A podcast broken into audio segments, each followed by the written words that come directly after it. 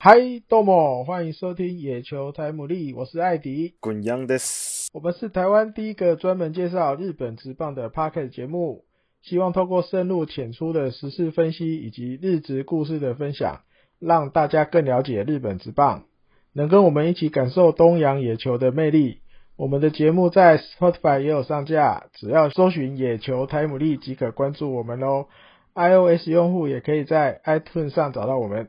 如果没有使用相关 App 的朋友，也可以透过三颗号的收听。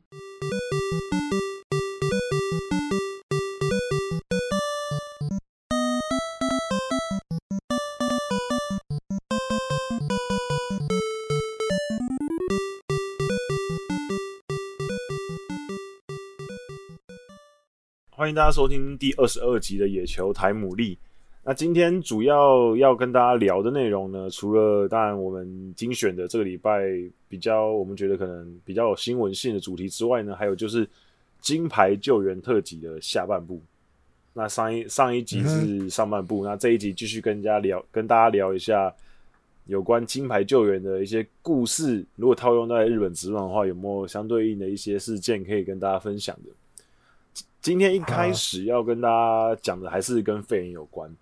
就是武汉肺炎的疫情，现在在日本，说真的，其实还没有获得控制的感觉，就是有点一直都稳定的出现确诊者，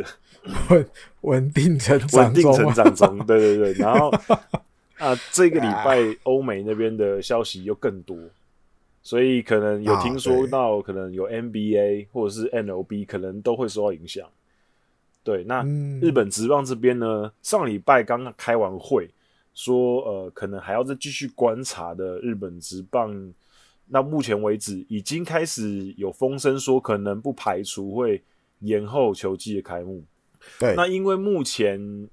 东京奥运是以如期进行的前提在准备，所以如果 NPB 这边要决定延后的话，那势必整个赛程都会受到影响。那他们有说可能呃 CS 可能就会取消。就是今年可能就不会有 CS，就直接选项之一了。对对，选项之一可能呐、啊，嗯、可能就不会有 CS，、嗯、然后就直接日本一这样子，就是两个联盟的优胜，然后就打日本，就回到跟以前一样这样。那可是这目前为止也还没有一个定案，只是可能会往这个方向走，嗯、因为现在看起来好像延后开幕的机会很大。我觉得，对，因为。我也是这样，只剩下你看，距离开幕只剩下短短十二天的时间。那这十二天，嗯，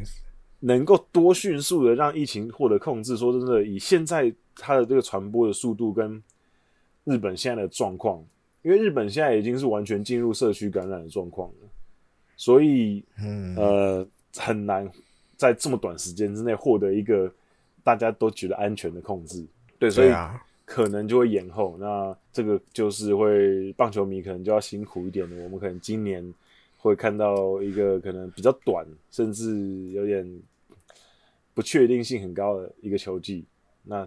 就自己继续看下去，看会是怎么样这样子。嗯哼、uh，huh. 再来就是还是要回到正题，先不管肺炎了，我们还是要 focus 在嗯新球季的准备，各个球队的准备上面。第一个要跟大家提的是养乐多，他们。在过去几年呢，他们一直都是一支呃攻击性，就是打击方面还算是强悍的球队。可是他们在速度方面呢，嗯、也不到最烂，因为最烂是横滨，就是横滨是众所周知非常的没有速度破坏力的一支球队。盗垒一直都已经好像连续连续好几年都是央联最最少的了，少少的呀，像去年也只有四十次盗垒而已。最多的阪神有到一百次，uh. 所以这个差距非常的大。Oh. 那今天要讲的养乐多呢，嗯、虽然没有到横滨这么夸张，可是他们一直大概就是中间水平，可能就第三名或者是第四名。Mm hmm. 那今年高津城无监督接任之后呢，他希望可以让球队的速度更出来，就是更有破坏力。那目前为止，整个热身赛看下来。有几个可能是比较关键的人物，那当然除了山田哲人之外，嗯、山田哲人就是本来就是队里面比较主要会盗垒的人，然后去年也是延续很长一段时间，就是盗垒成功率百分之百。那后来才过功的。啊、那扣掉山田哲人之外呢，热身赛到目前为止，去年的时候，其实去年球季开始之前就被大家认为很有机会在呃一军的外野站住一个位置的岩见泰隆，今年到目前为止热身赛表现非常好，除了打击率很高之外，他也有两支全垒打的表现，而且他还有五次盗垒，在目前短短的九场比赛里面，嗯、所以他的表现说真的非常非常的抢眼。那我认为他今年应该是他一个可以夺得一个先发位置的机会。对，那除了他之外呢，嗯、其实像呃，Escobar 就是这个新的洋将，其实也是有速度的洋将。对，嗯、然后还有一些呃板凳上面的球员，比如说上田刚史，对，啊、这些其实都是有速度的选手。那几个老将，比如说像坂口智隆，然后青木宣清，嗯，虽然说年纪大了，可是其实还是有速度的，也要对，也要跑起来。对，对 那艾迪哥这这方面你有没有什么看法？我觉得就是因为有一些报道里面也有提过啦，就是记者就有时候会问高津监督，那就是巴伦廷走啦，对不对？那你这个长打能力啊，你要怎么来补啊什么的？那他记得有时候他就会回答说：“你说真的要补，也不见得那么容易就补得起来，嗯、对不对？”那我们能做的就是我们要提升得分的能力，嗯、对，那提升得分的能力不见得只有长打嘛，对啊，对，比如说呃跑垒啊，或者是你跑垒时候的一些判断，嗯、有没有办法，比如多进一个垒包，嗯，对不对？或者是比如再保守一点点，比如牺牲短打，嗯的成功几率，嗯，或者是假点真打，嗯，这种的，对，那。这方面如果可以再加强，比就比以往再加重一些可能战术上的执行的幅度的话，他觉得也是可以去弥，就是去弥补上得分能力可能会下降的大家的这个疑虑，或许就可以解除这样啊。嗯，所以速度是他今年想要来改革的第一个。嗯，第一个点看得出来，高金监督接任之后，他因为毕竟他接任下来之后，马上面临的就是一个球队可能体质上会需要有一些变化。因为刚刚艾迪哥提到的巴伦廷走，嗯、那巴伦廷是这几年来，应该说近年来其实很主要的一个打线上的核心的人物。那他走掉之后呢，势、嗯、必整个打线会需要稍微重整一下。那所以我觉得他的他面临的考验其实算是蛮大的。不过好好在的是，整个球队其实呃可用的年轻人其实也不少，就像我们刚刚提到的岩见泰隆也好，嗯、然后还有一些年轻的，比如说三崎晃大郎，然后还有一些之前期待的广冈大志之类的这些年轻一代的人，然后还有也有老将带头，比如说坂口智隆或者是呃中生代山田哲人，然后青木玄清这样子。带着，我觉得呃会有一些考验，可是可用之兵也还算是有，那就看他是怎么去去调和这个新的大线这样子。对，还有比如说吉田大臣，嗯、他的热身赛也常常都被派上场，打得也不错。对，就表示在对，所以等于其实教教练监督们也都在看呢、啊。嗯、对，利用这个热身赛这这些时间，看能不能再多找到一个。球季赛可用之兵，对，对，就像刚滚阳前面提到的，去年整队六十二次盗垒，嗯、但就比横滨多，倒是他是第五第五少第五名就对了。六十二次里面有三十三次就是山田哲人的，对。超过一半。都是他。真对。啊，再来多的是村上中龙，嗯，五次，嗯嗯，对，所以那你看到这样子，你你也怎么讲？难怪高金监督要第一个改革的就是走垒嘛，差太多了。山田哲人跑三十三，再来第二个跑的多的是五次的村上宗隆。诶、欸，村上宗隆，诶、欸，好像哪里怪怪的，怪怪，中间好像是不是少了蛮多人，应该在这中间的。嘿啊，那那当然要改革一下，我真的。对，然后、嗯、还有就是打线上面，目前像刚刚说的巴伦廷离开了，然后还有就是现在又面临到一个问题，就是村上中龙可能没办法赶上开季。如果我们以以正常的开季的时间来看的话，所以一口气你的打线上面少了两个主炮的话，那你势必攻击上的策略需要改变嘛。所以我觉得这也可能也是，当然这个是后面的我自己再多去解读的。可是这也可能需要需要加快他必须在速度战这方面需要去改革的一个点啊。对对对对对，我觉得是这样子。那其实还好，他。村上中龙已经在那个二军那个教育联盟已经有，对对对，有出来守备啊什么，而且打击练习也都有在，所以可能可以赶上对。嗯，但目现在是讲目标赶上，就是早一点回一军啊。目标是开幕来得及在三月二十之前。嗯，年轻人，我觉得你这几年就是看下来，年轻人就是真的会好的比较快，就是身体有什么状况或什么的话。啊，他们复原程度真的比较需要的时间比较短，就是年轻人。嗯嗯，好，那接下来要讲的是巨人队。巨人队他在、嗯、我们上礼拜也有提到巨人队的新闻，是在讲 Mota。那这里那这礼拜要提的是菅野智之这个去年失速的巨人队王牌投手，因为去年底的时候，山口俊行使了。就是入札制度，那他去了大联盟，那所以那时候，嗯，这个新闻一出来之后，大家马上就想说，哎、欸，那菅野智之会有有没有机会用入札制度去挑战大联盟？去一下，嗯哼，嗯，球团怎么说呢？对，这也是一个，就是有日本媒体去访问了巨人队的球团社长，嗯、对，那当然。他们的提问就是一问一答之间，当然要要有一些铺梗的感觉，但前面就会问哦，山口俊啊，这样子去了大联盟啊，那你是不是等于是不是球团接下来对于这样子有企图心去美国挑战看看的选手，你开始会用比较柔软的方式来应对？对对对对对，因为以前就是没有办法，你就拿到海外 FA 再说话。对，那当然社长一开始就回答啊，因为但现在。时代也有不同了嘛，嗯、现在就觉得越来越多年轻人会觉得去挑战这是一个很正常的想法。嗯、对，那当然这个加阳池自己，我们也不见得，我们也不需要再怎么样，就是一直一直把这些东西怎么讲规定的那么严格。嗯、时代不同了。对，那当然，三国军是当初来的 FA 来巨人的时候的合约里面就有提到这些东西了。就是他到时候如果想去大联盟的话，会利用路札什么的。嗯、那菅野的场合，当然就是因为他在去年他球季后面其实有腰伤啊什么的，其实状况都没有很好。嗯、那呃，热身赛的时候，大家应该也都从一些媒体啊或网络上的影片上看到他的投球姿势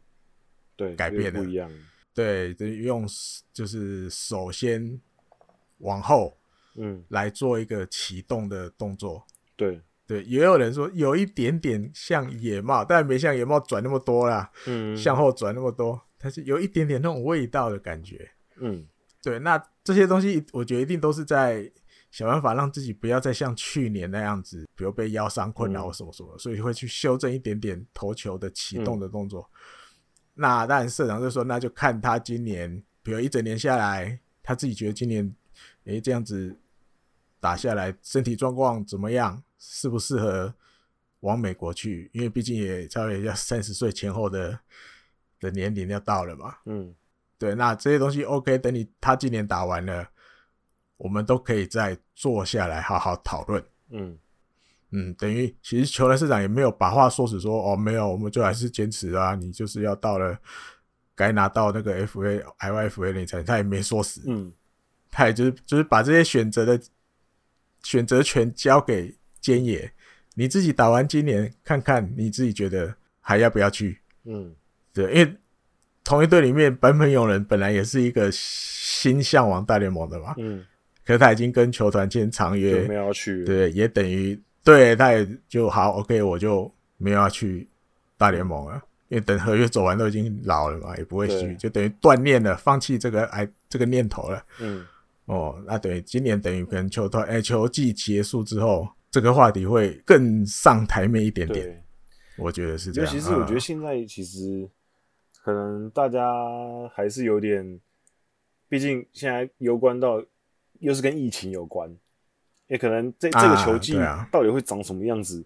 啊啊、好像确不确不确定性有点高啦，所以。就所以大家也就没有再多深入讨论一些什么东西，先先先等今年度过再说。嗯、对，嗯，还有像国阳刚讲这个这个疫情的，就过我记得一两，就是我刚前面大概描述了这个报道之后，又有一个报道出来，它就是有点跟疫情有关的，因为现在大家在日本的情况是这样，那一些比如美国的球探，嗯、其实这个时候多少都会开始派人要准备去日本。收集情报了，不敢来，不能去，对，不敢派去。那这样子是不是或多或少会对受影响？对对，因为可能大家就想啊去先先，反正如果没办法收集到那么多资料，或许就会影响到到时候，比如年底我要不要往罗尼来美国打球？嗯哼，好像是这种这种。妙的，对，因为我没有办法那么就近的观察你。了。对对，对，可能会影响到，这也有对也有这样子的报道出来，就对。嗯，不过我觉得，就是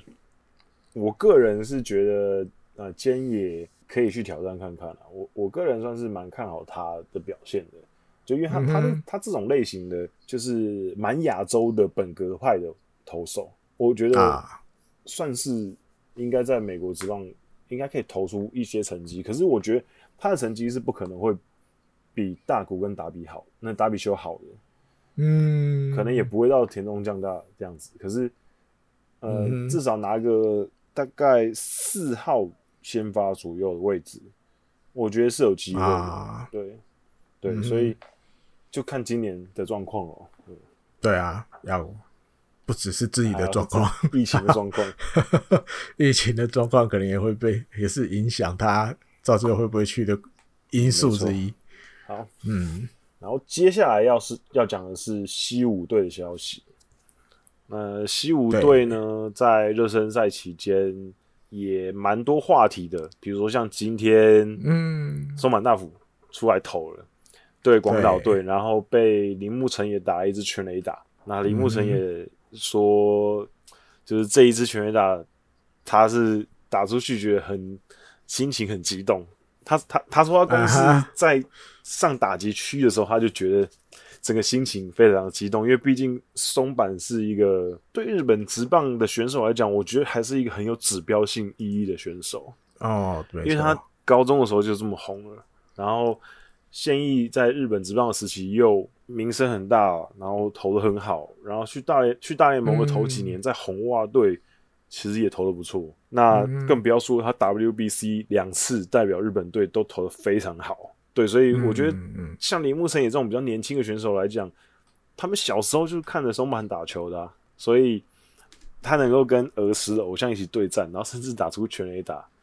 我觉得他应该是非常感动。不过我们今天不是要讲，不是要讲松坂大辅，我们是要讲松满大辅在西武队的小老弟金井打野。他让直击监督非常的不爽啊，然后忍不住了。对，嗯，还有一个有没有讲一下来龙去脉？好啊，这就是热身赛三月四号的热身赛，在那个名古屋球场，就等于是以前的中日的主场，现在当然是巨蛋的那个嘛。但是以前的那边，现在等于二军的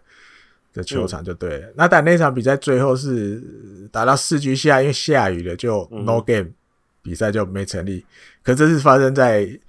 这四局，这等于一第一局、第二局这这这短短的期间，三局左右发生的事情。嗯、那但那天西武的先发就是金井打野，嗯、对，那当然他其实在一个边下雨边开打的情况，或许呃投手球的状况也没有很好啦，嗯、对，因为你脚踩下去也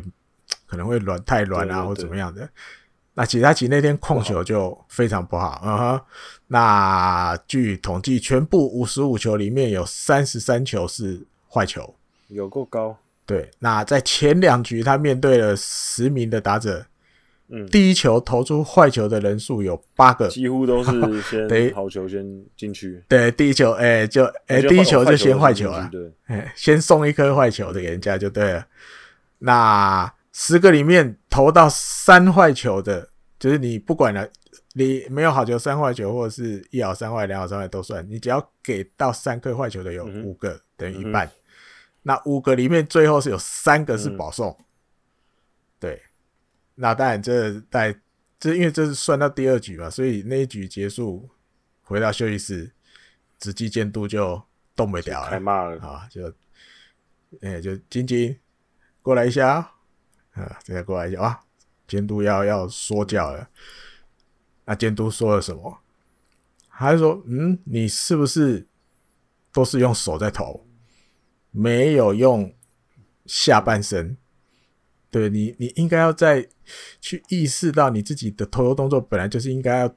多利用下半身，而不是只单单用手在投。嗯、对啊，你单单用手在投，你可能球威就不够，或者是容易控球就出问题。比如说投到好球带，对，投到好球带被打。那在这样的情况，你被打了也是没办法的事啊，因为你就没有把一个该有的投球机制做好。嗯对，那当然，更何况直击监督在后来又讲了，更何况他是已经是这仅仅是已经是一个，就是我们已经要安排在开幕轮值里面的一员了吧。嗯、那你一直是这样子的一个情况，这不是你自己的问题，就是关系到球队整个战力。对，你会关系到球队。对对对对，因为我已经把你就是也算在这个这个轮值里面的其中一个了。对，那当然这就是要他去好好的思考一下，怎么讲？好好去，对，好好反省，好好思考。嗯、对，啊，其实报道里面有时候也写的蛮有点，我觉得有点小小毒啦。他、嗯、说，因为第二局投完下去被被念了这一顿之后，嗯、第三局，第三局里面他投十四球，嗯、里面坏球还是九球，有九球，嗯、还是很高，也没有办法马上改善就对了。嗯、对，那其实就你说。开幕战前或者是开幕战之后，你说这么短的时间要立即有什么改变？好像也没那么简单。那我就会把它想成，因为你说金井大海的消息，从他是不是进职棒之后，因为大家知道那一年他在甲子园风光的要命，连我都快要变到粉丝了。对，哎，一路带着作新学院一直这样过关斩将，哇，尤其是。尤其是他那个时候，其实说真的，他在甲子园夏季甲子园之前，嗯、当然他已经有在那个球探的 list 上面啊，这是没办法否认。对对对对对，他虽然在 list 上面，可是他在下甲之前，他并不是什么特别受到关注的选手。对，他大概就是可能，如果他没有在甲子园投这么好的话，他那个时候大概评价就是选秀中后半段。会被选的，嗯，那可是因为他在甲子园投的非常的出色，然后甚至在甲子园上面，呃，三振能力也好，控球能力也好，都受到很大的，应该说大家都称赞嘛。就是控球那时候，其实也是大家也不错，那时候甚至大家是对他的控球很有印象，嗯嗯，就是他那个时候的形象是控球不错的一个选手，嗯、高中高中投手。结果殊不知现在被控球所困，对，就一直感觉没有突再突破了。对，就像刚呃开始录之前跟艾迪哥在聊，嗯、就觉得他好像可能身为呃职棒选手的心态还没有调整好。对，对，就是因为一直一直有一些传言，比如说他他高中的时候可能就有一些塑形不良的记录，或者甚至其实他进入职棒之后。嗯因为他是一六年进入职棒的，一六年的选秀会，嗯嗯嗯，他在一八年的时候，嗯、其实就有被发现未成年抽烟嘛，那那那那时候被对。外的适合竞赛，啊、那同一年他又被在 Pachinko 店被发现，对，所以其实就是嗯，当然也不是说就是抽烟这个或什么事情，只是通常啦，日本对这个看的还蛮重的，未成年做这些事情。嗯哼，那通常会去这样做的，大家都会觉得，哎、欸，是不是八加九啊，或什么之类的？对，可是也不是说没救了，因为他的很多前辈曾经也干过差不多的事情，比如说我们刚刚提到的松满大辅，当初就未成年开车，嗯、然后出事了嘛。对，嗯、然后还有最近转行当 YouTuber 的达比修，高中的时候也抽烟被抓到了嘛。那春训也有 在对，那后来就是哎、欸，还是回到正轨了嘛。所以我觉得金井可能他在心态上面不知道是不是呃有点太顺利了一点。因为你看甲子园优胜，然后第一指名入团，然后入团之后只在二军蹲了一年。隔年开始，一八年基本上就获得蛮多一军的先发机会，然后又被球队视为是很重要的未来重建的核心的投手之一。那我觉得种种可能让他觉得太轻松了一点。对，嗯，我还有看到一个以前的报道，就因为大家知道，就是球季结束，然后隔一年的春训之前，大家都会球员们都会去自主训练。对，那当然有一种是大家约约去国外，对，比较有钱的，薪水比较高的去国外。那当然还没有那么有钱的，就是可能就会比较往学长学弟，比如我高中的母校、嗯、学长学弟约约，嗯，对，那就有一个报道是金井打野，就是跟一些做新学院的嗯学长学长，好，比如冈田信文啊这样，他们就是自己去自主训练。嗯那有一次冈田信文就就开始觉得，诶，他是不是其实就有一些迟到啊，或者是比较少了一些礼节的东西啊？嗯、因为日本人也是蛮注重这一块的嘛，对，对，打招呼要有精神，对。诶，他冈田就这样讲，诶，他是一直都是这样子的感觉吗？嗯、他这个人都一直是这样的吗？就好像，诶，早上也不是很准时，然后诶，好像也没有，就是礼貌少了一点点。嗯嗯，冈田就是诶、欸，有点疑惑啦，就也有这样子的报道写出来过。所以冈田就有点不爽了，是？就是也不知道他不爽，就是有一点疑问。诶、欸，他他的个性是一直都这样子的人吗？嗯、他就是这样，呃，有点疑疑惑了。我觉得，我觉得冈田是因为冈田也没有到非常，也没有到非常大咖的感觉，所以就是 他就有点就是不 care，就觉得。呃，但是觉得就是，但会觉得不怪怪的啦。嗯、对，因为日本就是注重这个啊，就是来学校，哎、欸，不来学校来球场，你一定是要就是挨看到，对，挨杀这些都省不了的嘛。嗯、那当然还有准时的嘛，嗯、对，准时这种事情，嗯、对啊，虽然不是到多严重，可是大家我觉得这些，比如学长们都会看在眼里啊。对，因为毕竟学弟嘛。对啊，对啊，对啊。嗯、你就是对，要朝气要。打招呼要守时，来这这些最基本的东西，应该是最基本的东西。因为尤其你又是年纪比较小的，嗯，对，又是年纪比较小，应该更对啊，更去注意这些东西。嗯，啊，那话说回来，他这就像直击监督讲的，这是先发轮子里面，其实就算不能少的一员的，啊，对不对？那就是看仅仅自己什么时候可以。把这个比如危机感再多一点，对，因为再怎么样，对，虽然现在规划你是其中一员，可是你一直保持这样子的成绩，他一定会把你拉下来，一定会给别人机会啊，对啊，不可能放纵你这样，就这样一直在那边，总是会有后浪的，呃，对啊，对啊，对啊，所以自己还是要皮要绷紧一点，皮扒紧一点，嘿，你看我们后我们我们后面 okay, okay, 我们后面一个就是要讲一个。可能皮没有扒紧的，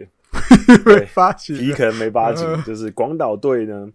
终于在上礼拜把之前上个球季，球季中到一半的时候就已经传出使用禁药的洋将巴蒂斯塔，就把他终于把他开除了。那拖了这么久，其实到现在也还没有确定他到底是误食还是故意。就嗯，因为主要是他那时候被判了六个月。不能出场，那刚好算到就是三月二号这一天，六个月满了，然后也就后面就像滚阳讲的，其实也这六个月其实也没查出他到底是故意的还是不小心的。那因为其实这个这些怎么讲，这段期间其实球团还是会看呐、啊。那在他回放假回去之后，其实那边就是多米尼加那边，因为他就跟着那个多米尼加的学校一起打，对，练习嘛，对对对。那那边有一些一些消息传回来，就是他其实调整状况也没有很好，啊、就是有点有一点对调整不够的感觉。对，那分析对，大概你今年大概也不会没办法成为战力了啦，嗯，嗯，所以就干脆干脆算了契约解除，嗯，不续约啦，嗯，嗯，所以。反正好，感觉好像现在广岛队也没有非要他不可啊，因为你看去年后来没有他，其实你状况也不会到差太多了。他当然少了一个很会打全垒打的人是有差啦，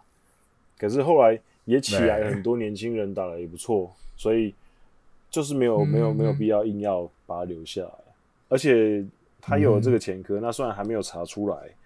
是不是误食或者是刻意使用。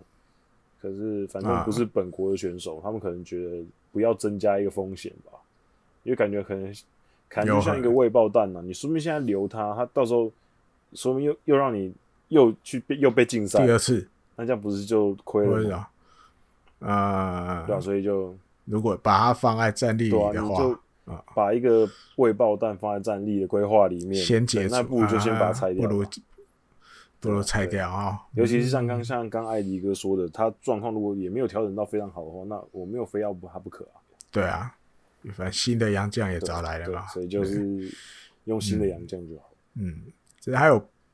有趣的啦，有趣的后续的追踪报道，嗯、就是墨西哥那边有那个棒球的网站，他、嗯、等于日本时间的三月四号，嗯、还出了一篇新闻。是讲到这个巴蒂斯塔，哎、欸，墨西哥联盟那边有两个球队，对，有对他发出那个 offer，、嗯、那就去打吧，那就去打。他他们可能比较，他们就缺人，反正他那边来来去去的。对，可能也对这个比较没有那么那么敏感，那么严格。反正你你对啊，你六个月其实就已经就是就已经坐满了嘛，球间坐满了嘛。嗯、对，对他们来讲，OK，你就是已经受到该有的。惩罚，不管你是故意还是不是故意的，嗯、对，所以或许，但还没定案啊，他也没他也没明说就是一定会去的，只是有两个球团对他有兴趣，对，那他或许，诶、欸，他就会出 不久的将来就会出现在墨西哥联盟，或许今年就先在那边先在那边蹲着吧，嗯、，OK，看看还有没有别的机会这样。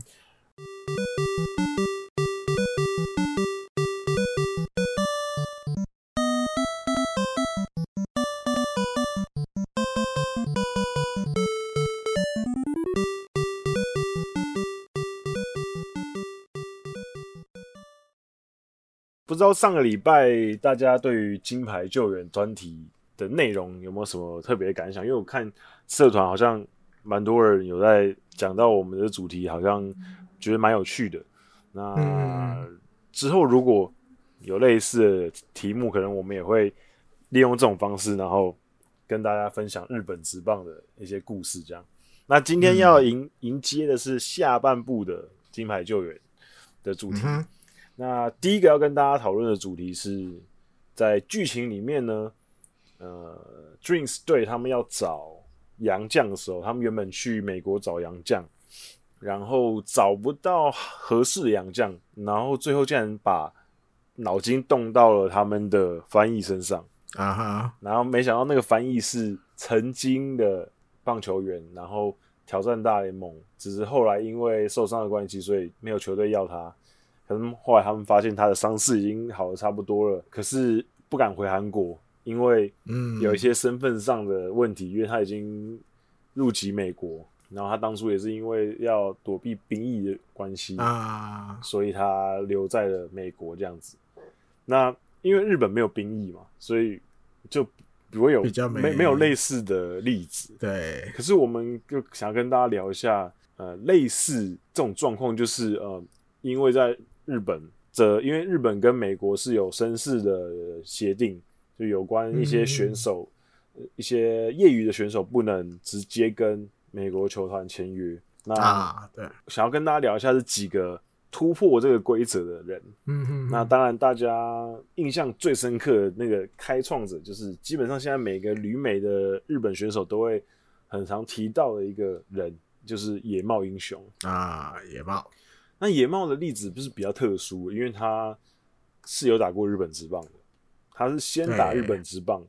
然后才去到美国，只是他那个时候的状况会很特殊的原因，是因为他那时候在日本职棒其实投的非常好嘛。如果有经历过他全盛时期那个时候九零年代初期的时候，基本上就是一个杀爆杀爆日本职棒。嗯哼。可是他的手臂是非常非常的糙的。他在九零年进入日本职棒之后，他那一年。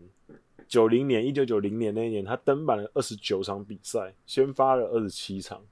里面他竟然有二十一次的完投。对，所以这就是 以九零年代那个时候来讲，这个也是一个很夸张的数字了。嗯，虽然说可能跟一些上古神兽的比，可能还没有这么恐怖，可是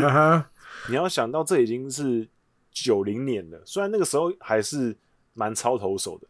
可是，就算以那个时候来讲，还是一个很夸张的数字。他隔年也是先发二十九场，二十二场完投，然后再再隔一年，二十二十九场先发，十七场完投，再一年 三十二场先发，十四次完投，基本上完投都是非常非常多的。嗯，而且他的投球局数。都是非常夸张的投球局数，比如说他第一年跟第二年分别是两百三十五局，然后两百四十二又三分之一局，然后第三年是两百一十六，然后第四年是两百四十三，基本上都是以现在来讲是有点匪夷所思的，就是没办法想象的一个投球的数字。那个时候他在九四年的时候呢，他就跟球队谈约，那九四年那一年是。他那一年，他因为他有一些伤势的关系，所以他那场那一年他只登板了十七场比赛，算是就是他生涯进入职棒第五年，那就是开始有一些伤势，因为前面四年超的太凶了。嗯，那他在那个时候跟球队谈约的时候呢，他就有希望说，呃，希望透过代理人去去谈约嘛。那他那时候那个代理人是团野村，那团野村就是野村爷爷的呃继继子。嗯嗯嗯，就是他的妻子带过来的小孩子，然后他那个时候就是想要跟大家讲说，呃，他希望可以拿到复数年的合约，然后他也说就是有一些条件这样子，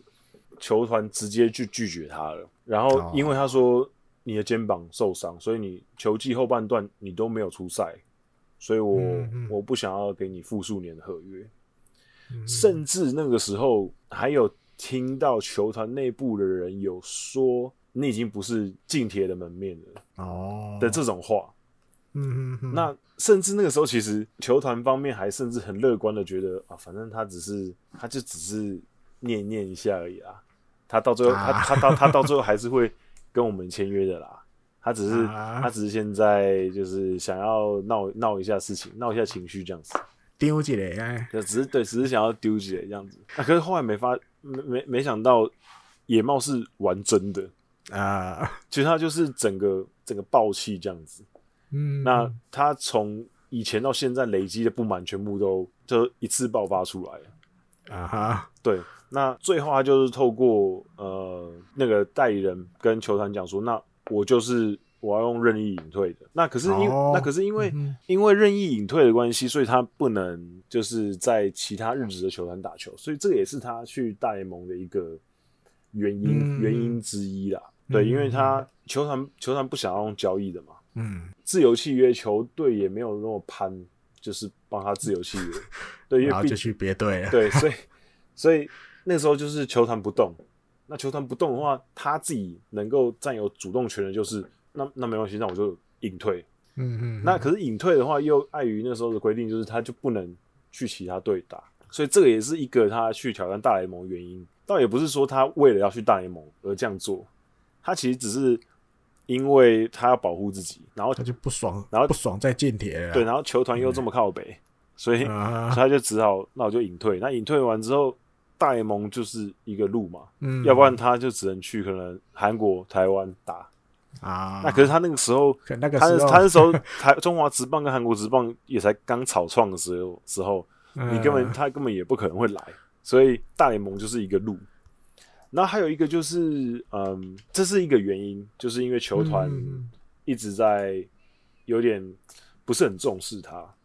明可是明明他就是这么一个很重要的选手。哎，对对，那还有另外一个会让他想要离开的原因，很重要的原因是因为那时候换教练，近铁队换教练，换成同样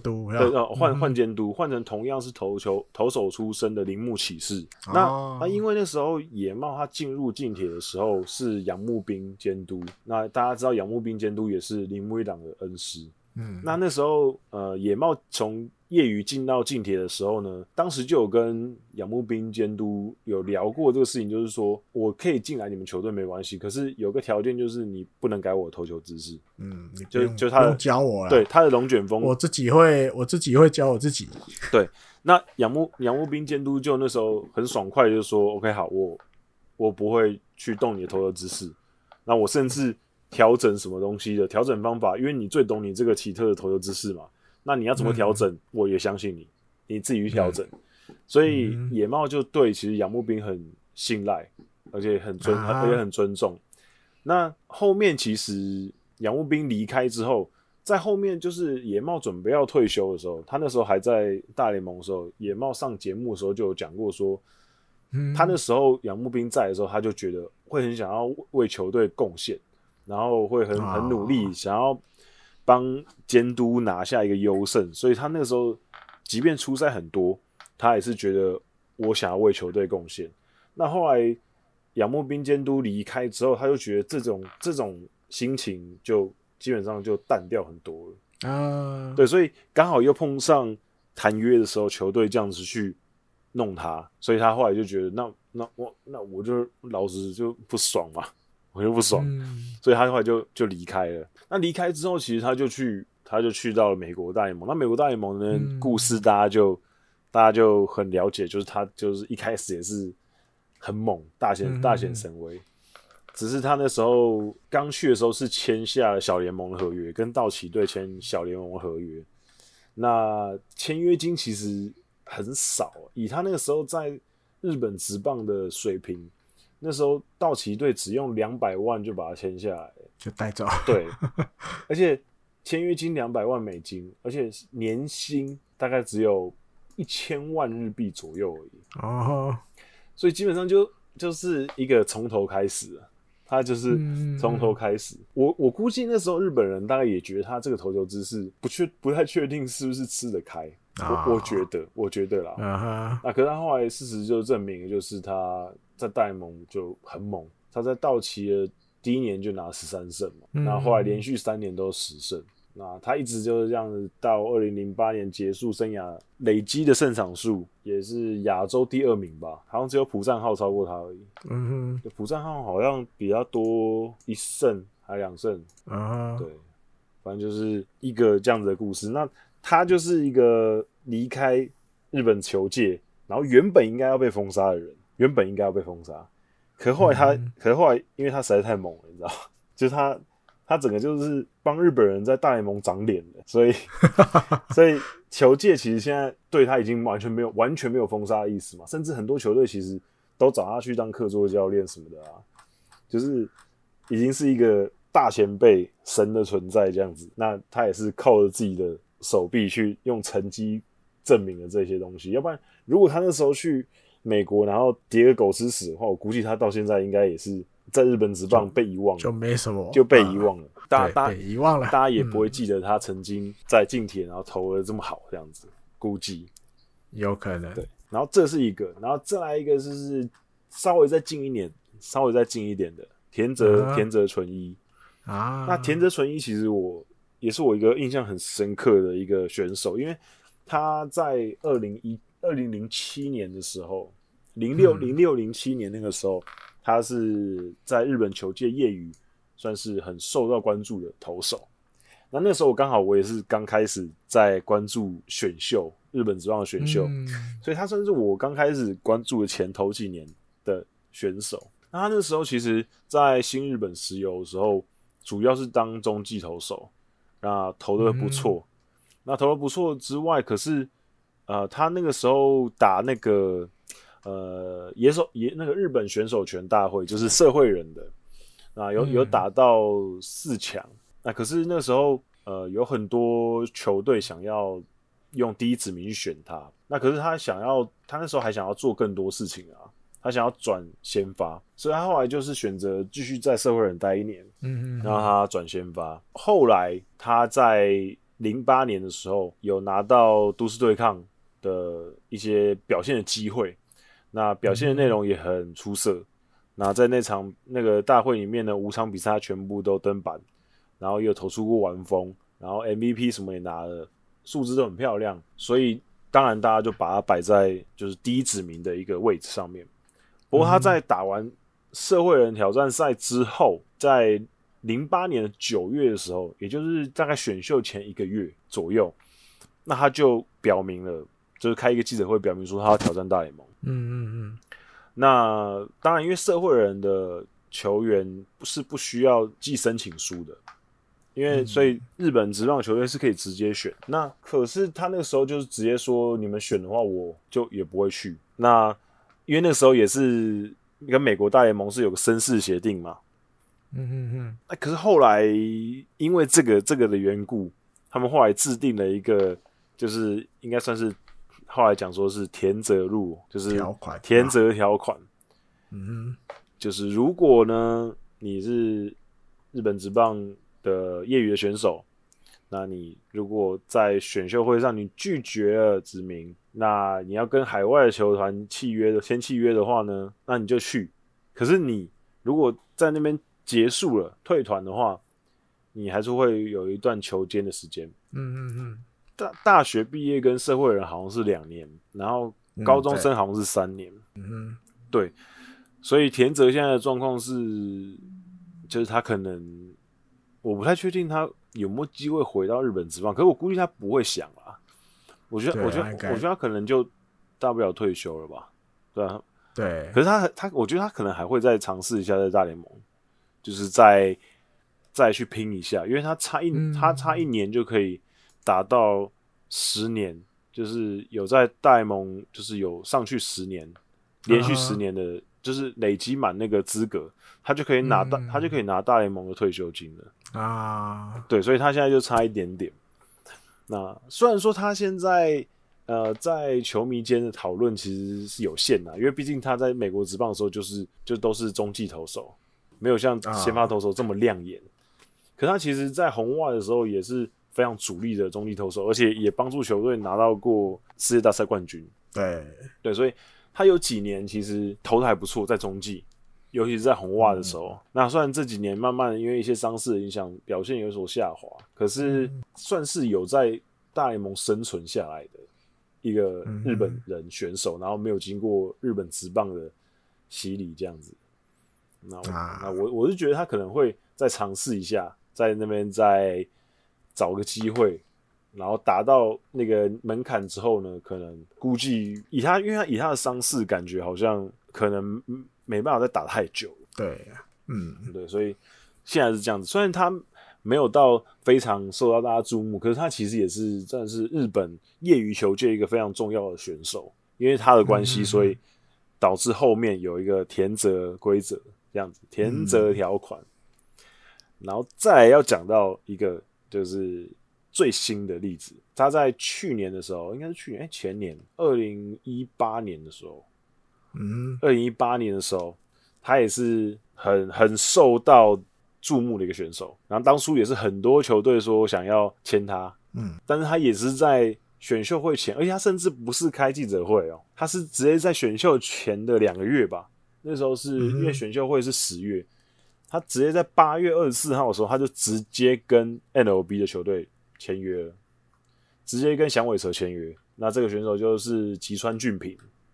嗯，那他那时候是社会人选手，他那时候二十三岁，他那时候直接签直接签约的时候，其实那阵子蛮造成蛮大的骚动的。那所以那时候社会人的选手跟职业球团签约这个东西，就刚刚有提到了田泽条款嘛。可是因为他这个、嗯、他这个契约有点就是应该怎么说？应该怎么说？他可能没有知会相关的单位，所以后来他，啊、所以后来他签完约之后，其实呃，日本野球联盟直接就针对他这件事情就说，吉川他就是永久的被被封杀了，放逐。对，就是他，就算没办法没办法在美国职棒生存，他回到日本，他也不能再登录任何跟野球。联盟有关的任何球队。哦，oh. 就是职业的棒球也好，然后什么其他什么也好，然后他甚至可能以后想要回到日本球界当指导者也不行，这么严，就是社会人呐、啊，社会人也球啊，社会人都不行，对，都不行，就是他就是可能从此不能再回到日本职棒呃日本的棒球界，嗯嗯。嗯戳到那个点了，对，他戳到那个点，他就是他就找到那个 找到那个痛点，然后就直接一脚踩很大力踩下去这样子啊，uh huh. 对，所以现在就是看吉川自己的造化了吧。那他去年是在 A Plus 的，应该是这应该是 EA 联盟吧，嗯，对，打球，呃，他可能也没有太多时间了，说真的，因为他已经二十五岁了啊，uh. 他也不是那种年轻小伙子。所以，他如果在那种低阶联盟撑太久的话，我觉得可能也是有点危险。有肩膀的男人，我的部分是这样子，这三个是我比较想要跟大家分享的，就是他们三个就是属于那种，一个是已经利用自己的成绩把那个大家的、大家的那个原本要封杀他的那感觉已经去除掉了，可后面两个感觉应该是都没办法回来了。嗯，对。那艾迪哥有没有什么想分享的？因为那时候主题有肩膀的男人，嗯，脑子里大概就只有浮现一个名字，嗯哼。但那这个跟球场上的比较没有关系，嗯，对。但是你不能不否认他是很重要的一个人物，嗯啊，古田敦也，嗯，啊，讲到这四个字，大家知道，二两千零四年。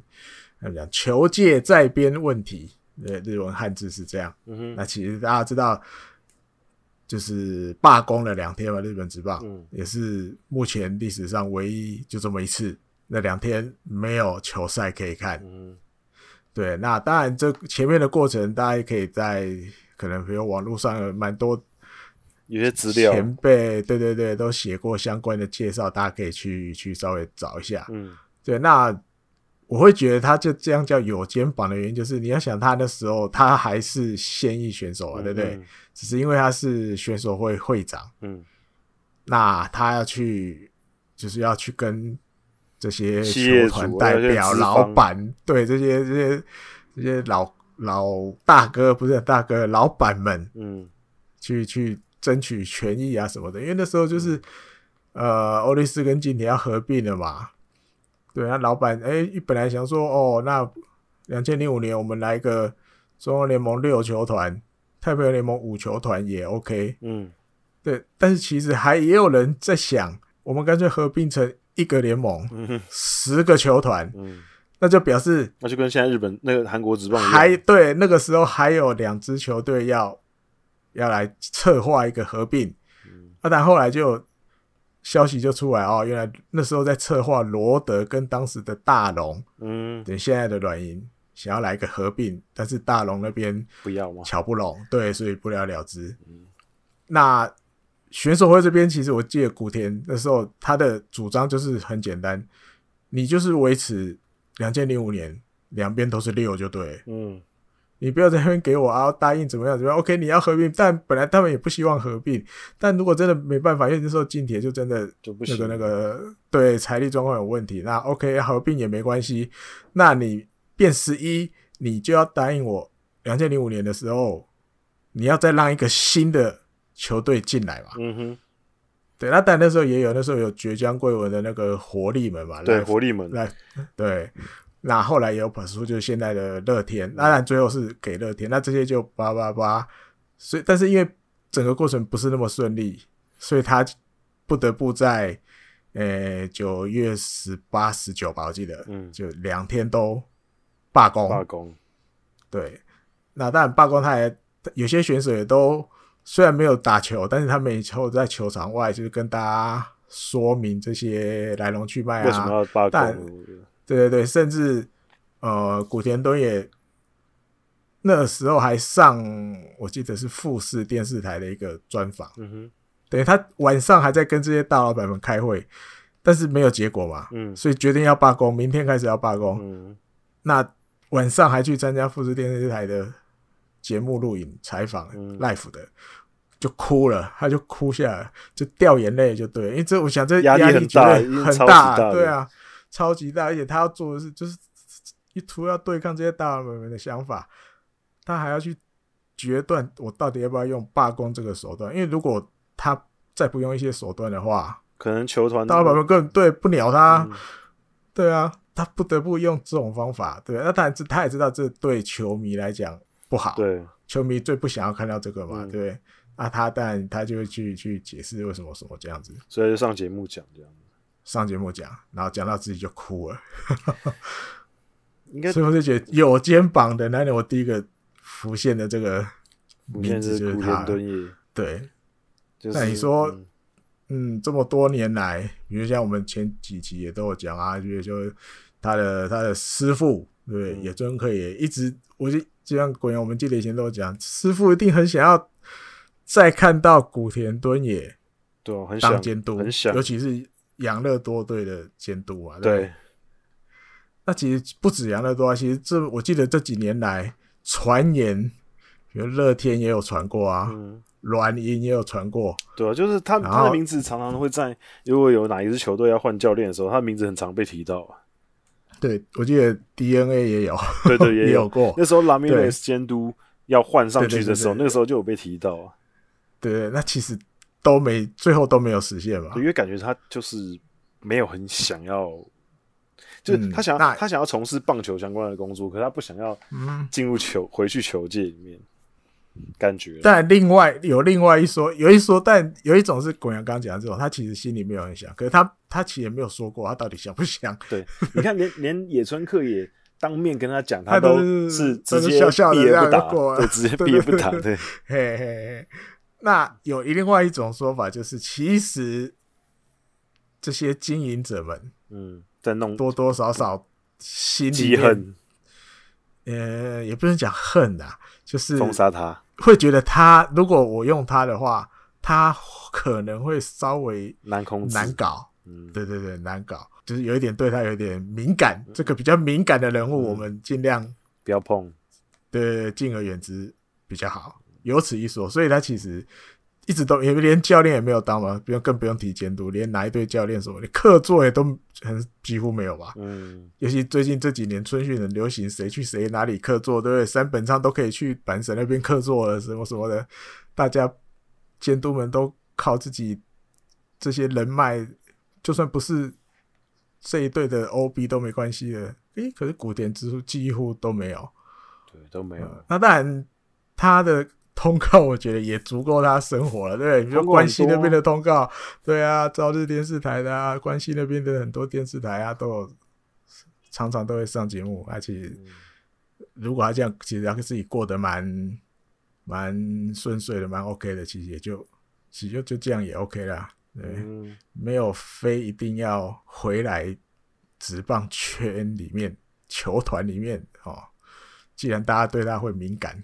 嗯、再来下一个。还没有决定要隐退，啊、那些还没有决定站在悬崖边的老将，嗯、那大家都如果看剧的话就知道，剧中那个中继投手就是球队的老大，嗯、球队的老大哥张振宇嘛。嗯、那他那时候有、嗯、曾经有辉煌的过去，他在剧里面他曾经有单季十九胜，然后带领球队打进冠军赛。然后就是张振宇这个呃年年长的投手，嗯、他那个时候在剧里面就是被大幅减薪，然后他也是很挣扎，可最后剧的最后呢，他就是在中继找回了自己的价值，然后也不想要留下遗憾，然后甚至也说可能不会隐退。那在日本职棒赛场上，其实每年也很多选手被战例外嘛，大概每一年、嗯、每一年日本职棒大概都有将近一百个选手会被战例外，有。九十几对，九十几个人，九十对。嗯、那日本职棒的选手的平均职涯寿命大概是九年。对，那平均被战力外的选手的年纪大概是二十九岁左右，就是你大概、uh. 你大概在二十九岁三十岁这个时候，如果你没有你不是球队的主要战力的话，通常你就是会被放弃的那一块啊。Uh. 对，那所以你可以站到那种站到三十五岁以上的老将，基本上就其实是很不简单的，真的要给他们拍拍手，他们已经算是撑了很久了，超过了。对，嗯、那。有些选手呢，他们就是被站例外之后，他们也不愿意放弃，所以可能会透过测试会啊，或者很多管道去再争取继续打球的机会，或者是有些球员他是在球队当中慢慢被边缘化，然后濒临隐退的一些老将，他们也会使尽全力的要奋力一搏，最后一搏。那最近离我们最近最近的例子就是鸟谷静嘛，你看鸟谷静这样子啊，他就是。球队已经希望他可以隐退当教练，那他就是不要嘛，要他就是想要打嘛。嗯、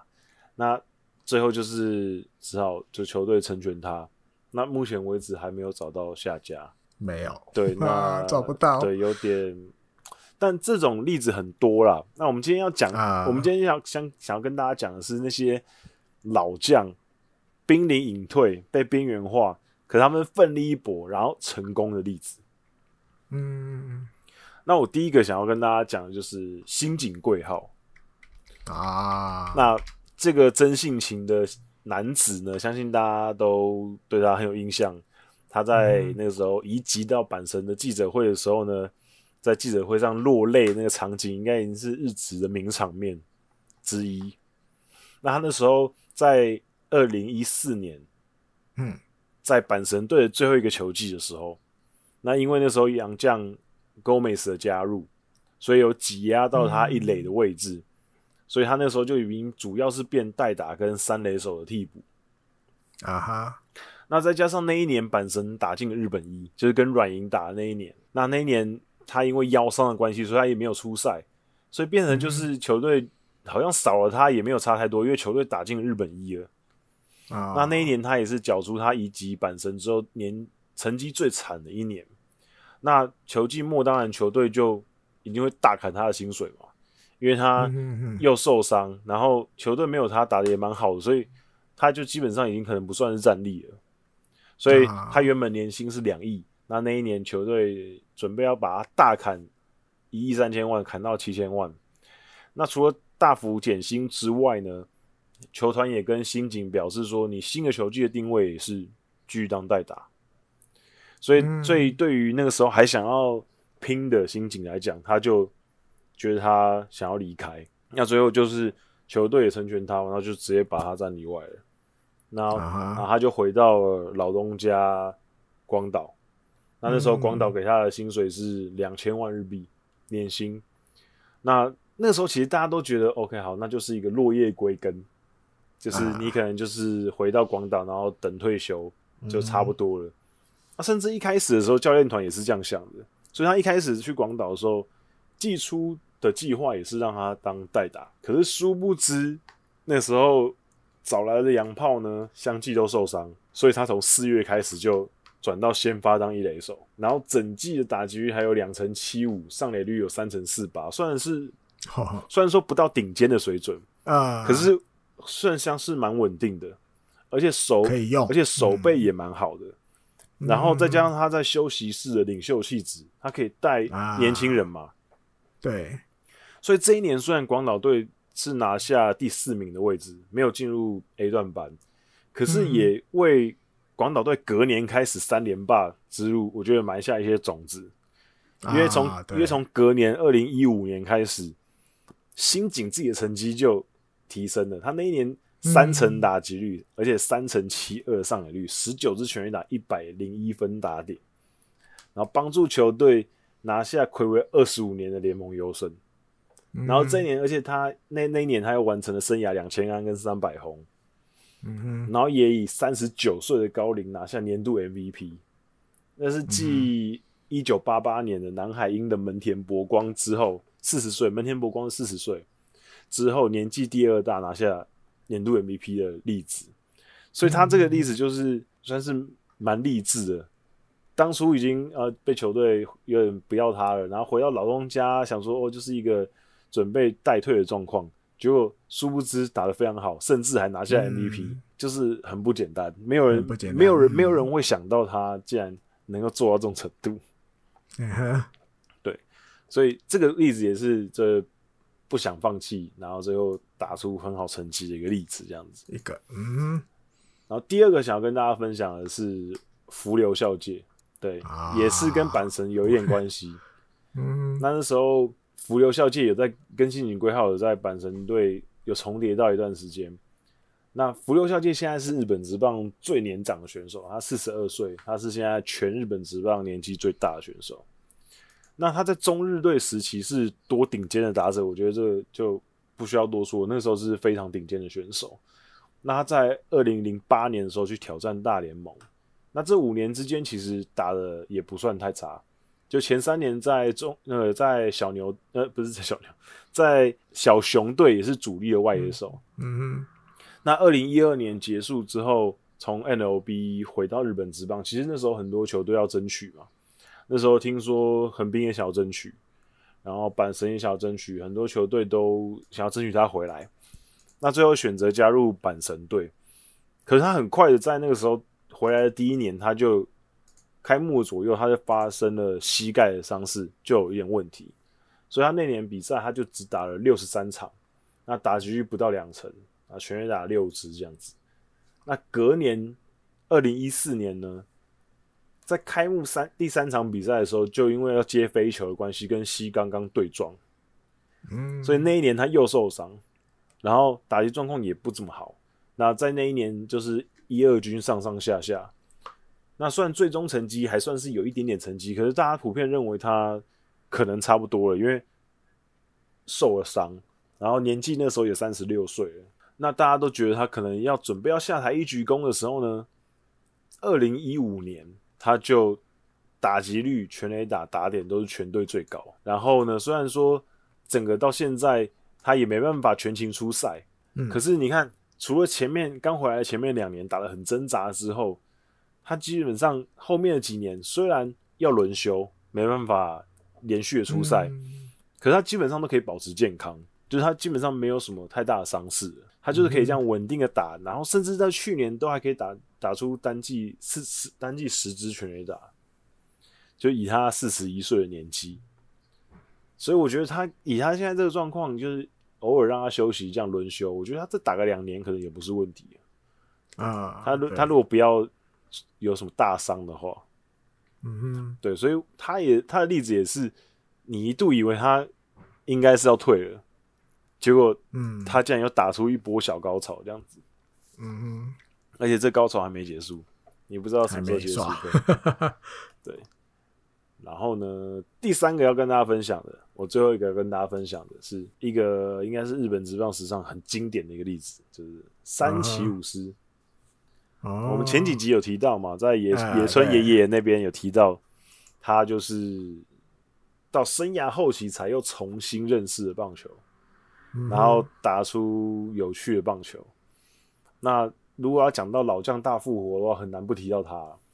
因为他其实，在一九九五年到零一年这个之间，他其实都是中日队很主力的中心打者。嗯，那基本上那几年，如果大家去查的话，应该也可以查到，他其实全垒打也都是二十几支、三十支这样子，那是打的很不错的。那可是他在二零零二年的时候，从热身赛开始，他就嗯出赛的机会就有降低之外，他的状况也不好啊。然后再加上他跟教练团有一些摩擦，所以他那一年的出赛机会就降低了很多。那从前一年的一百一十场出赛降到零二年只剩下二十六场出赛，所以他球季结束之后呢，他就要求球队把他交易掉。嗯，那中日队就如他所愿把他交易到欧力士。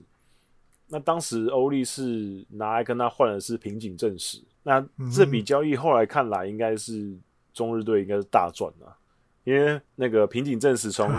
平井中平井正史从零三年开始在中日队就连续九年至少出赛二十五场，嗯，就很长一段时间都是中日很主力的牛棚，固定的。对，嗯，那反观三崎就只在欧一四待了两年，虽然说第一年打二十二支全员打，可是第二年他又跟当时的欧一四监督一原春树又有一些冲突啊，针对一些先发名单上面有冲突，而且他那个冲突是非常严重的冲突。比如说他在比赛前，因为发现自己没有在先发名单上面，然后那场比赛又是他自己觉得很重要的比赛，因为他好像有招待一些家人来看球啊，然后监督竟然没有把他放在先发名单上面，所以他那时候 他那时候赛前就离开球场，而且他甚至对着监督室，就监督的办公室丢掷球棒什么东西，然后甚至跟当时的球团的剧院中村胜广说：“你应该要把教练开除掉。”反正就非常不爽，对。然后所以他隔天就被惩罚性的下放二军。那甚至在九月的时候，球季还没结束的时候，他就直接离开了球队，他直接回老家，不搭。对，然后后来是双方有有和解啦，就是、啊、就是伊原有主动的联系他，就是把这件事情讲开。嗯、不过那个时候就是三崎已经有点。他觉得他对棒球的热情已经是完全没有了，啊，他已经不想再打棒球了。那那然后再加上欧伊斯那时候也没有把三崎放在战力的规划里面了，就是已经要准备要把它放在战力外了。所以这这几个因素影响之下，他就觉得他就想要退休。可是那个时候就有一些人想要说服他。比如说，他高校的前辈工藤公康就说服他说：“你其实可以继续打，因为那时候三崎才三十三、三十四岁吧？哎、欸，没有那哦，那时候三十五岁了。可是工藤公康觉得你还算是可以打的，你不要这么快就放弃。然后再加上就是当时刚好就是我们刚刚前面有提到的，艾迪哥有提到的球界在编，刚好就是那一年乐天创立，所以乐天的。”当时第一年的监督田尾安治，那时候还不是野村克也，嗯、田尾安治就很积极的争取他，希望他可以，啊、希望他可以加入。所以就在这两边夹击之下呢，他原本是拒绝，可是后来，啊、可是后来两边一直说服他，后来决定他就加入乐天。他自己应该都没想到，他即将要迎来就是他野球人生的第二个高峰。对，第二个，对，那个时候应该没有人很，没有人会想得到，那个时候已经三十六岁的三崎可以打得这么好。虽然大家虽然说大家知道他有长打能力，那可是大家没有想到他可以做的这么好。尤其是我们刚、嗯、我们十九集的时候讨论到野村爷爷的时候，有聊到三崎嘛。那那时候三崎在乐天第二年的时候，野村到乐天当监督。那那时候三崎自己也说，他从那个时候开始重新认识棒球，觉得。打棒球是很很有趣的事情，嗯、等于是重新的点起他心中的一些兴趣。对对，那他在到乐天的第三年，也就是二零零七年的时候，他那时候已经三十九岁了，可是他单季打出四十三支全垒打，一百零八分打点，是那个年度的打点王跟全垒打王。那这两个记录呢，嗯、跟新井一样，也是。获奖人的年纪第二长的，那都是一样输给门田博光。那应该很很少人可以想得到，他的生涯记录的生涯年竟然会出现在三十九岁。这这这想一想是蛮不合理的事情。嗯，对。不过他就是做到了，然后也算是留下一个很经典的例子吧。因为他当时离开欧力士的时候，是大家觉得他已经真的不行了。可能还还可能还有仅存一些长打的能力，可是一就只是因为乐天是新球队，所以才会要他。如果是如果那个时候没有球界在编这个事情，如果没有乐天这个新的球队的话，也许他就退休了，因为真的不会有球，因为真的不会有球队要他。嗯，所以也可能是他刚好那个时间点就就真的对了，就刚好碰到乐天，因为。你稍微看一下，你就知道，除了乐天之外，其他球队应该真的不会要他。嗯，大家都不会碰了。对，应该是不会碰他，因为第一个是可能管教起来也难，年纪也大，啊又受伤。嗯，对，嗯，所以就是机缘很重要。没错。好，我大概就是三个。艾迪哥想要分享谁吗？大概你看到这个还没决定要隐退，嗯，但我可能没有把悬崖边看得那么重。嗯，老将。不隐退，嗯、还没决定要隐退的老将，我只是想到三本仓。嗯，三本仓对，在目前日本职棒史上第一个五十岁的满五十岁的还有登板记录的投手，真的很猛，就这么一个，真的很猛。对，那他整个职棒生涯，呃，算三十年，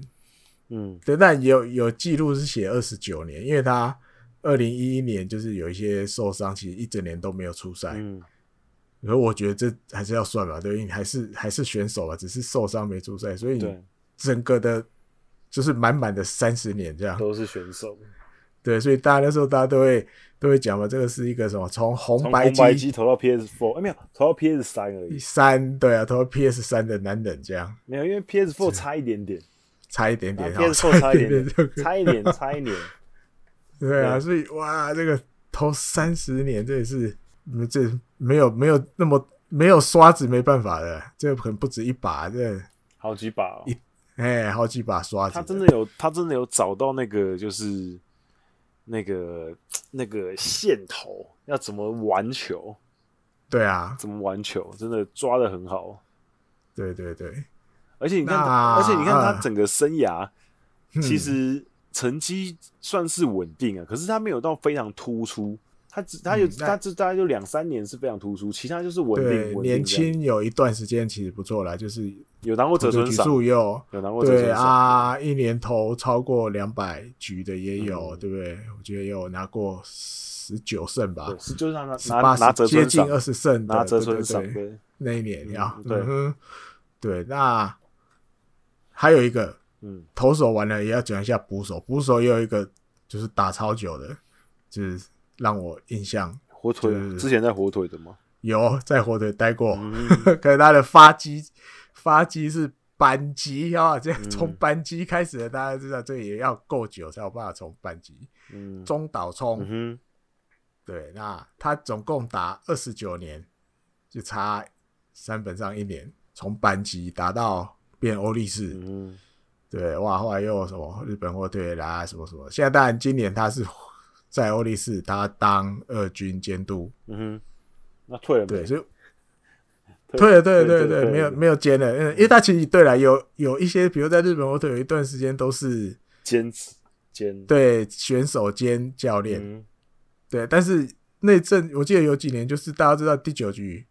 到了，那时候我记得守护神是那个麦克鲁中村，嗯哎、欸，他就上来蹲了救援捕手，对，那时候救援捕手。第九局的捕手就是他，对，就是觉得哇，这看到他上来很特别。很特别，然后有年龄的捕手就只蹲这一局。那当然后来他有送去美国训练，就是学很多对这些教练的东西，然后回来日本后队，然后现在到欧力士，嗯。嗯，回到他算回到他原来的母队嘛，嗯，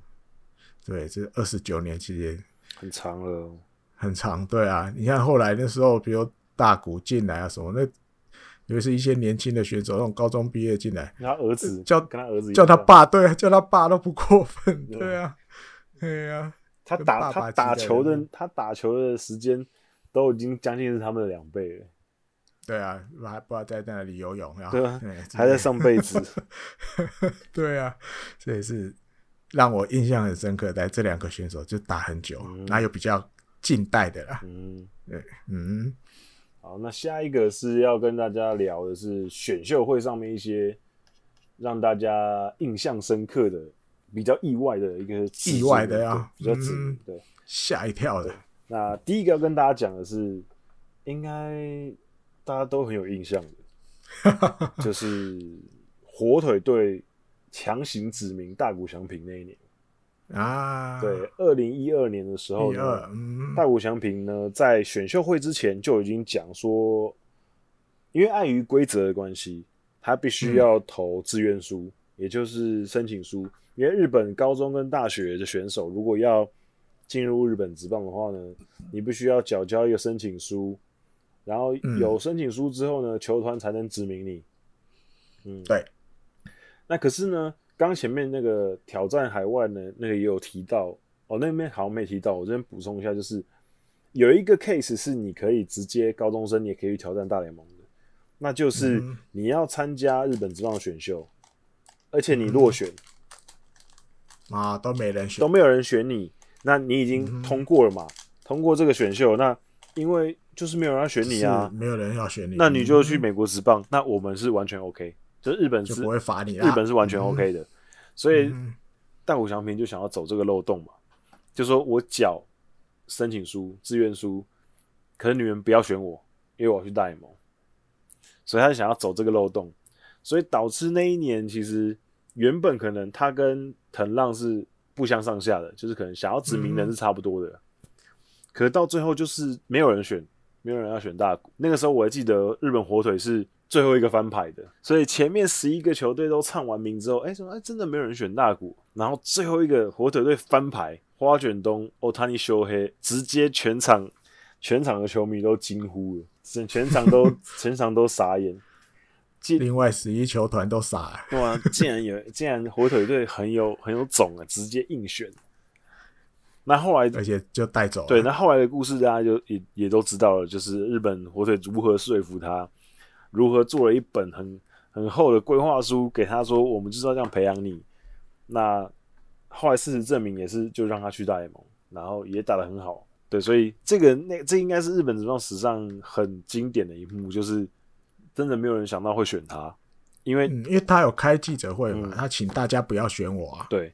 就是因为我要去美国。正式的、很严肃的说，对，因为他有说，就算从小联盟开始，他都没有关系。嗯，他就是要去大联盟。对，他就是想要去美国打球。嗯、对啊，只是不知道居然来这么一枪，来这么一枪，然后就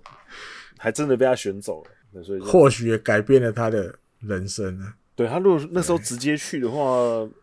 不知道哎、欸，变数就会比较多。对，变数很多。可是你也很难说了、嗯，说不定他。也还是会是一个很出色的选手，还是一个，对对，对，对，所以这个是一个例子，然后再下一个例子呢，嗯、也是日本火腿，日本火腿就是一个很硬要的球队，就是他们在选秀会上会有很多 surprise，对，他们在选了大谷翔平的前一年，也就是二零一一年的选秀会，嗯、他们强行的指名。在选秀会之前就说“我非巨人不去”的菅野智之，嗯哼，因为大家都知道菅野智之是原承德监督的外甥，嗯，所以那个时候大家就虽然说，我觉得菅野智之的态度可能也有跟一些家庭的因素有关系啊，因为我记得那个时候我在看选秀的时候，刚、嗯、开始前面就是选秀会前半年。左右就是有一些相关的新闻出来的时候，菅野其实是曾经有说过他可以接受到其他球队的。哦，就他那时候是有说他其实就是他们很喜欢讲说什么十二球团 OK 啊之类之类的宣言。嗯，他是有讲过类似的话的。可是他一直到选秀会的前两三个月吧，那时候才真的突然态度整个大变，就是说我非巨人不去。所以我觉得跟家族的因素也有关系，可能他的家人都希望他可以去，就是舅舅的麾下打球。他的外公啊，对对，应该是。所以呃，后来就是说哦，一定要去巨人，所以大家也都都没有选，很乖的没选。那就是火腿队很皮的就硬选，硬选就算了，还抽到了，还抽到，对，因为因为巨人选嘛，然后火腿也选。就变成莫名其妙要抽了，就然后还莫名其妙又抽到单挑，嗯，然后抽到之后就当然菅野就没有去，抽到的时候就场下一样欢声雷动，对，然后袁成德整个脸，他虽然没表情，可我觉得他内心已经觉得，看你怎么会选，这是哪一出？然后然后结果后来就是菅野的阿公。就是原共，嗯，就说了很重的话，说什么你这样是蹂躏人权，就是怎样怎样怎样的。可是我觉得，因为那些老先生就还活在那个逆子民的年代吧，就觉得球球球员可以选。我记得他还有说过，就是日本火腿连，因为大家知道，就是如果你缴了那些就是该缴的资料，选秀嗯报名了，嗯嗯、那球团就可以。去，比如简单的拜访或什么的，嗯，那这些球探有的都会去先挨杀子一下啦。嗯，你说日本火腿就连挨杀子都没有？员工是这样讲的啊，他说连来都没来啊，所以他不爽啊，所以这叫蹂躏人权。对，对啊。那 那后来故事大家也知道，就是菅野就拒绝了火腿嘛，嗯，然后去当一年一年的浪人，对，然后隔年之后终于啊，就是算了。算了，那火腿队去搞另外一个搞另外一个局，哎，找另对对去去玩另外一个，去去选择大谷翔平，去策划另外一个，对对对，所以就放了菅野之之一嘛，对对对，对，所以后来就 OK 就选到了，顺利就选到，对，嗯，这是一个，那。后面艾迪哥是不是还想要再分享另外一个也是火腿的？你觉得很意外的？啊、很抱歉，还是 有跟日本火腿有关。那一样也发生在二零一一年。嗯，啊，但前面已经有一场，一开始就一场算大戏，给大家惊讶一下了嘛，对不对？嗯、把菅野智抽走了。嗯，啊，选啊选，选啊选，选到第七指名的时候，嗯，哎、欸，早稻田大学阮氏。棒球部大岛将、嗯、哇，很厉害，这些下听过，大家都傻了，对啊，诶、欸，阮氏棒球，诶、欸，有没有哪里有误会？原来后来才知道，哦哟，这一号人物，他高校的时候就在打软式棒球，嗯、大岛将这个选手，嗯、对，那还拿过这些大比赛的优胜，嗯，然后来到早稻田读大学，嗯，那。二零零八年还当这个日本国家代表队第四棒，嗯，有软式棒球第四棒，对，软式棒球第四棒。然后他在就是大学，大学当然这些软式棒也有一些联盟赛啊什么的，嗯，哇，伤脑筋这，连十三场靠全垒打，哇，好猛！大学通算八十发，啊，虽然是软式棒球，但是那很快啊，那个对，嗯、大家知道那个不是不是慢垒啊，应该也是有可能一百三、一百四，对对对。是快垒的。那后来就是他其实心里大概也有想了，因为这毕竟打垒球跟打棒球不一样。对对，未来的出路来讲也是稍微有点不同。所以他四月那一年的四月的时候，他其实就有去社会人的球队去，对，有点我们讲旁听练习，对，跟着练球啊哈，对对对。那因为其实很多。日本球团其实，在选秀会前都会办自己的测试会。对，测试会。对啊，他主要就是看一些，看有没有这些隐喻啊，对不对？你来报名，那这些基本上如果在测试会受到青睐的，选秀会就都会放。对，而且都是大概就是下位之名。嗯。那但现在又多了玉成了，有的可能现在是玉成。嗯。那有时候，那因为那时候日本球队没有。不还不想选玉成嘛，嗯、所以他其实就会放在最后的一个指名，大概是这样，所以第七指名就指名了大岛家，嗯、对，想要选进来练练看，嗯、哼对，这个 power 一定有的吧。我还记得二零一二年春训红白战第一场，嗯、不是那个一二军对打的，嗯、是那个就是比那个在之前的一个红白战，嗯、他第一次等于他去变成职棒选手了嘛，对不对？嗯、第一次在。实战就是在比赛中站上打一局，但队友是自己的球队的人，哎、嗯，欸、对手是自己的队友啊。嗯、可是不好意思，他直接在那个明护球场旧的那个，嗯、直接靠一发全垒打打在中外野的那个积分板的那个上面，第一个打戏就靠全垒打。那时候看着转播，不会吧？居然这样！如果真的选到一个，就这样赚到一个炮手。结果后来还是没这么简单，后来没没那么 没那么好，嗯、没那么好运的啦。嗯、后来其实练了也蛮多年的，然后也练不太起来。毕竟棒球跟快速快速垒球，我刚刚就全不是讲软式棒，快速垒球，嗯、快速垒是更正一下，嗯、快速垒球还是有一点差距，还是有点差距。对对对对，前面讲错了，不是软式棒球，我说错了，快速垒球，嗯，快速垒球，嗯，这样。对，就觉得这个意外，就是等于第一个，你其实他就是一个，其实从小到大，其实大家都跟棒球没有太大的关系。对，有类似的，但是不是太直接。嗯，但是居然有办法被指名，这样，嗯哼，就是也是很奇特的例子啊。嗯，对，嗯，还有一个，嗯，还有一个，还有一个，大家应该也蛮想，那跟我们台湾选手有关系。嗯，对，我记得那年我们还有直播。直播？对对，二零一七年吧，对，一六年，一六年啊哈，我印象深刻。巨人队，巨人队的第七指名。廖任磊，对啊，哎呦，怎么突然？那时候来，那时候我们已经看到最后，我们就想说，哎，差不多就准备休息了。对，准备休息，然后应该也就算再念出什么名字，应该也是可能我们没听过的，也不会啊，对，因为是因为是真的是太后面了，真的隐喻这样子，哎，结果出来一个，哎，哎，哎，怎么是一个这么熟的名字？三个字，台湾台湾人，台湾人，对呀，那时候真的蛮蛮吓到的，对，也很意外的哈。而且重点是，而且他已经离开日本一段时间，对对对对对对对，他离开日本一段时间了。所以就是那时候巨人队利用三军练习的时候，可能有观察到，因为可能交流的机会。对，还有那年那一年的那个吧，东盟啊，对东盟，对，看到就觉得啊啊，好像不错，可以。可以试试看，对，而且身材条件也不错。嗯，那在日本职棒里面，在巨人队时期，其实，在二军有担任过终结者，就整整个投球球威是不错。然后后来当然就还是养不太起来，控控球太差了。嗯哼，对，所以后来就还是放弃了。不过那个不过那个指名倒是还蛮经典的，就是没有完全没有想到，完全没想到的，嗯，蛮 没错，蛮厉害的。好，那连续两集的金牌救援特辑就在这里画下句点。那希望大家，嗯，希望大家可以喜欢我们这个特辑。嗯、然后呢，下个礼拜二十三集之前呢，有一件事情想要拜托大家，就是如果大家还没有加入我们的